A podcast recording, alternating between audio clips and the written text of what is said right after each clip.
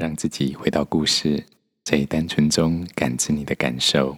我是阿明，一起来听《想说书·西游记》的修炼之旅第二十八回：镇元大仙追赶取经僧。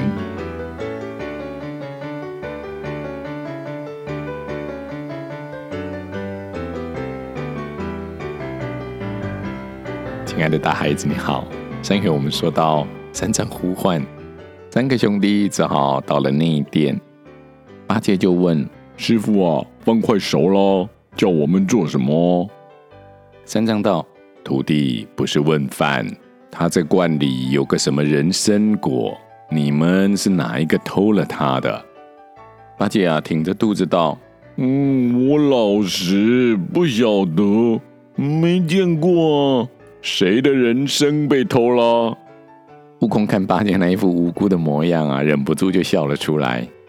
清风道：“笑的就是他，笑的就是贼。”行者道：“我老孙天生是个笑脸，难道你没了什么果子就不准我笑？”三藏道：“徒弟息怒，我们是出家人，不要昧着良心。如果真的有吃，就赔礼道歉吧，不需抵赖。”行者见师傅说的有理，就道。师傅不干我的事，是八戒。他听见那两个道童吃什么人参果，他也想尝一个看看，叫老孙就弄了三个来。啊，如今吃也吃了，看他要怎么办吧。清风道：明明偷吃了四个，还狡辩说是三个。八戒一听，耳朵都竖了起来。嗯，哥，既然偷了四个，怎么只拿出三个来分？哦，不公平啊！自私，偷藏。两个道童则是破口大骂起来，骂三藏不会教，骂悟空兄弟没教养，骂前骂后，骂东骂西，骂个不停。行者越听越气，火眼圆睁，忍了又忍。把那条金箍棒掐了又掐，几乎要捏出汁来。两个道童还在骂，行者暗想：嗯、哦，这道童哦，他们肯定不耐打，万一打死了又惹师父生气。哦，好，让你骂，你计较那几个果子，我让你不知道要计较什么。好，行者。把脑后的毫毛拔了一根，吹口仙气，变做个假行者，跟着师父站着挨骂。他的真身一纵，跳到人参果树旁，侧金箍棒往树上砰砰几下，又用神力一推，一棵大树颓然倒下，根都露出土来，人参果全部遇土而入，消失无踪。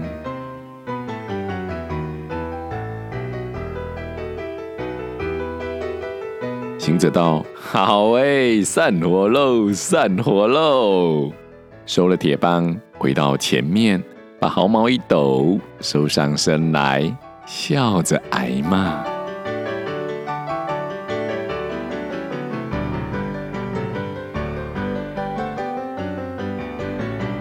两个道童啊，骂了好一阵子，就像在骂鸡一样，师徒几个都没回应。道童就想。会不会因为树叶茂盛而数错啦？他们真的只吃三颗，可别骂错才好。于是两个道童啊，就打算回去重新查数。一到后院，哦，还以为走到别人家去了。眼前一棵大树倒在那里，满地落叶，人参果全没了。忽得清风脚软，明月跌坐在尘土之中。两人一阵慌张，是谁那么大本事弄倒了树啊？没别人，一定是那三兄弟施展法术弄的。这下要怎么跟师父镇元大仙交代？两个人商量，决定动用机关，把他们反锁在大殿内。于是整理了衣帽，打起精神，装出笑脸，从后院回到内殿。对唐僧弯腰行礼的道歉说：“啊，长老，抱歉啊，抱歉，之前太冲动太急，口气不好，真对不起。”三藏看他们这么有礼貌，不解地问道：“怎么说呢？”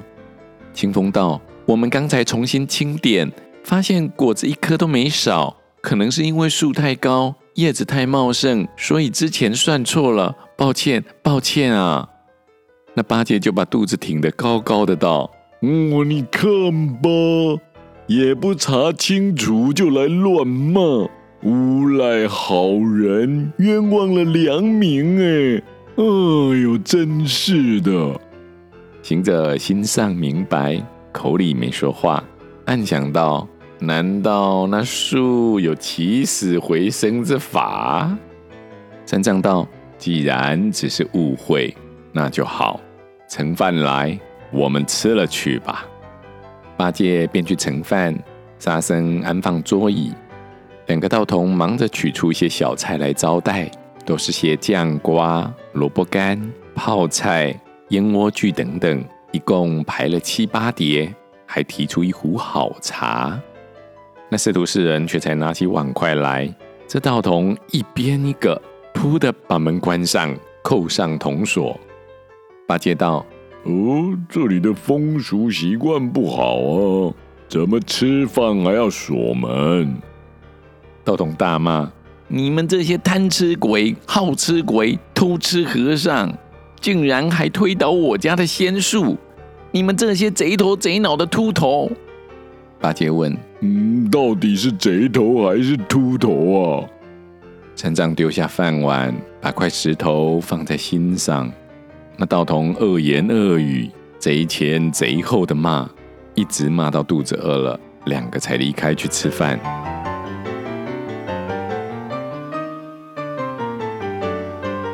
唐僧埋怨行者道：“你这个猴头，一定是你了，翻番闯祸，偷吃了他的果子，就受他一些气，让他骂几句便罢了。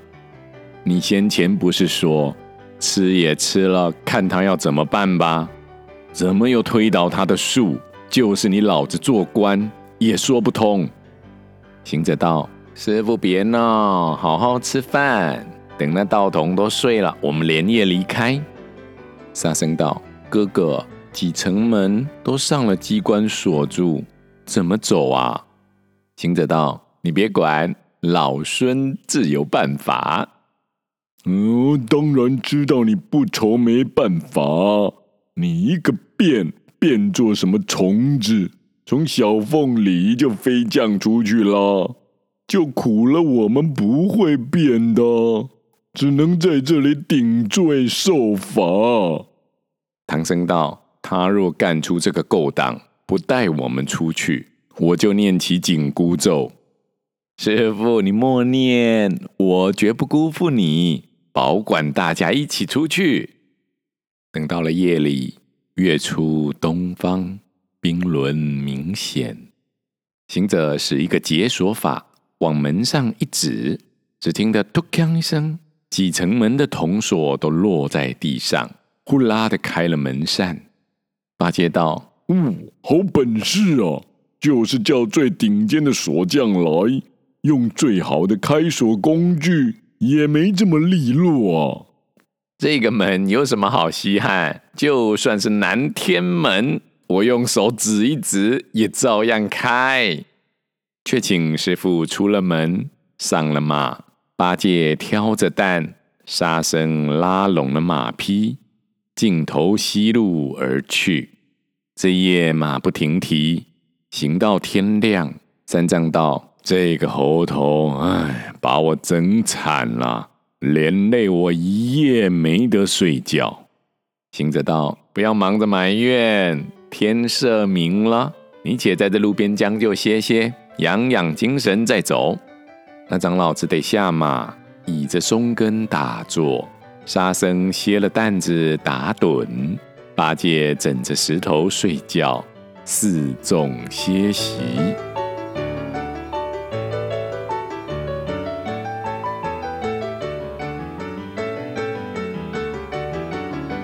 却说那镇元大仙呢，他从上青天散会，领着四十六个小仙出离兜率宫。镜下遥天，醉祥云，回到万寿山武装观。两个道童见了师父回来，赶紧告状。大仙听了恼怒，纵起祥光，带着清风来追赶三藏。顷刻间就有千里之遥。大仙在云端里向西观看，仍不见唐僧，有些不可置信。犹豫一下，转回头向东看，才发现多赶了九百余里。原来那长老马不停蹄，一整夜只走了一百二十里路。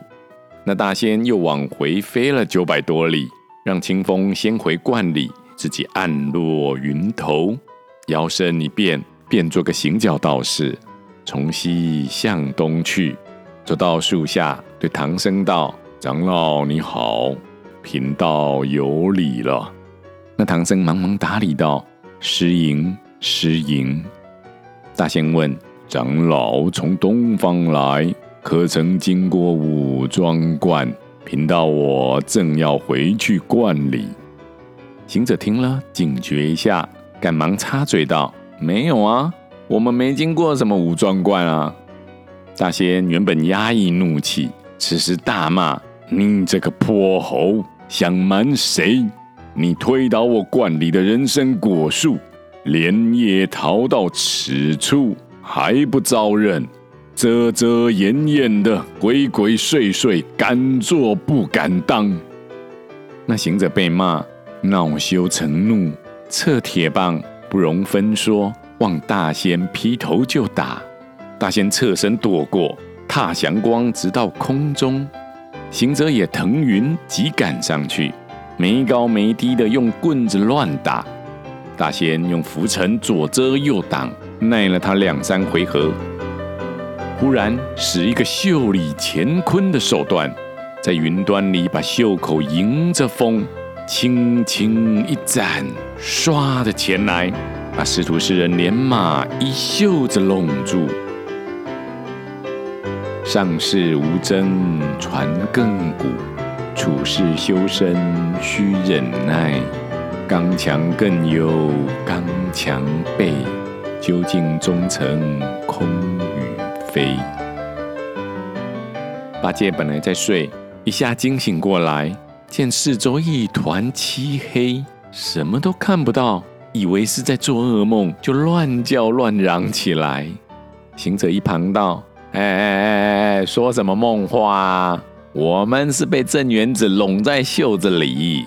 八戒这才知道状况，心想还好，乌天黑地的，没人看到自己出丑的样子。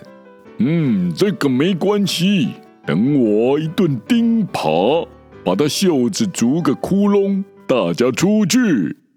那呆子死爬乱逐，哪里逐得动啊？就像逐在几十层厚棉被上。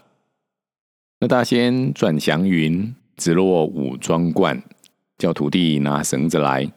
你看他从袖子里，却像夹娃娃一般，把唐僧夹出，绑在正殿柱子上，又夹出其他三个，每一根柱子上绑了一个。接着叫徒弟取出皮鞭来，要打他一顿，替人参果出气。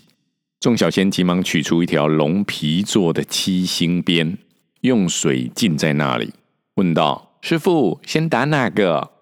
大仙道：“唐三藏做人家师傅做不好，先打他。”行者知道师傅不耐打，开口道：“先生，你错啦，偷果子是我，吃果子是我，推倒树也是我。”怎么不先打我？你打他做什么？大仙微微一笑，看了悟空几眼，道：“这泼猴倒会言语逞强，如此这般，便先打他。”徒弟问道：“打多少下？”大仙道：“依照果子数量，打二十八鞭。”那小仙轮鞭就要打。行者恐怕仙家的法力强大，睁眼瞧定，看他原来是要打腿，就把腰扭一扭，叫声变，变作两条铁腿。那小仙一下一下狠狠地打了二十八下，打得四周一片寂静。大仙又吩咐道：“还应该打三仗，打他训教不严，纵放顽徒撒泼。”那小仙于是轮边要打。行者道：“先生又错啦！偷果子的时候，我师父不知，他在殿上与你两个道童讲话，是我兄弟们做的勾当啊！好吧，就算他是有教训不严之罪，我做人家弟子的，也应该代替师父挨打，再打我吧。”大仙站起身来，看着悟空道。这泼猴虽是狡猾奸顽，却倒也有些孝心。既这等，还打他吧。小仙又一下一下的打，再打完二十八下，天色已近黄昏。行者低头看看，两条腿像镜子一般，打得通体发亮，一点知觉都没有了。大仙叫徒弟把鞭子浸在水里，等明天再打。小仙收了鞭，个个回房，用过晚斋，尽皆安寝。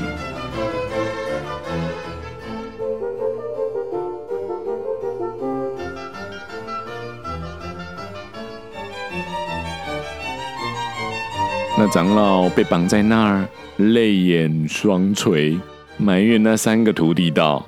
你等闯出祸来，却连累我在此受罪，这是怎么说？哎，先别抱怨了，打也是打我，你又不曾被打，你是在感伤什么？唐僧道：虽然不曾打，却也绑得身上疼啊。沙僧道：师傅还有陪绑的在这里耶。说说道道。渐渐的夜深人静，万籁无声。好行者把身子小一小，脱下绳索来，救下其他三人，整束了行李，扣备了马匹，一起出了观门，让沙僧带师傅先走，又叫八戒去砍了四棵柳树根来，用原来的绳子照旧绑在柱子上。那大僧念动咒语，咬破指尖，将血喷在柳树上。叫声变，一根变作长老，一根变作智僧，那两根变作沙僧和八戒。不但变得容貌一模一样，还能简单的对答，问他也就回话，叫名字也就答应。他两个却才放开脚步，赶上师父和沙僧。这一夜依旧马不停蹄，躲离了五庄观，只是到了天明。那长老在马上摇来晃去的打瞌睡，行者见了，怕师父累坏，就道：“师父不中用哎，才两晚没睡，就这般辛苦，且下马来休息，别让路过的人看见了笑你。”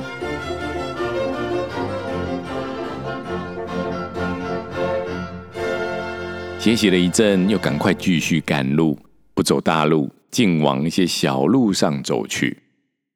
且说那大仙天亮起来，做了早课，吃了早斋，来到殿上，说道：“今日该打唐三藏了。”那小仙轮着鞭望唐僧道：“今天该打你了。”那柳树回应道：“打嘛！”每打一下，柳树还会说一声谢谢。说完二十八次谢谢后，就轮到打八戒了。噼噼啪啪，二十八下，八戒也都很有礼貌的说谢谢。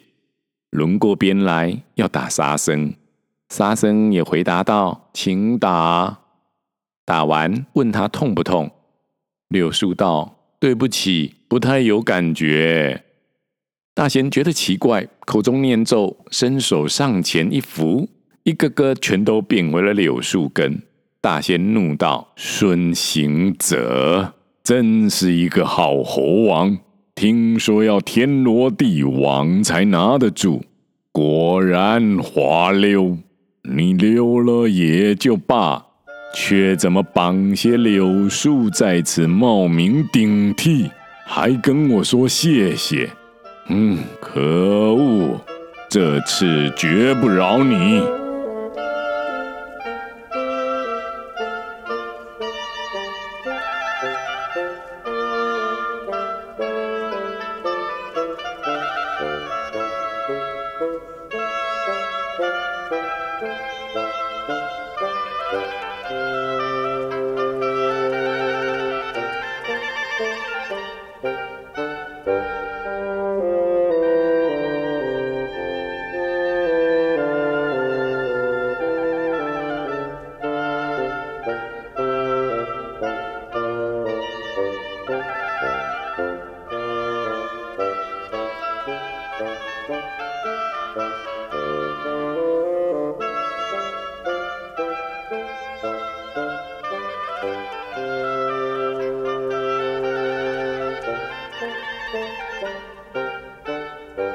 师父问说是谁？行者说不干他的事，是八戒教说的。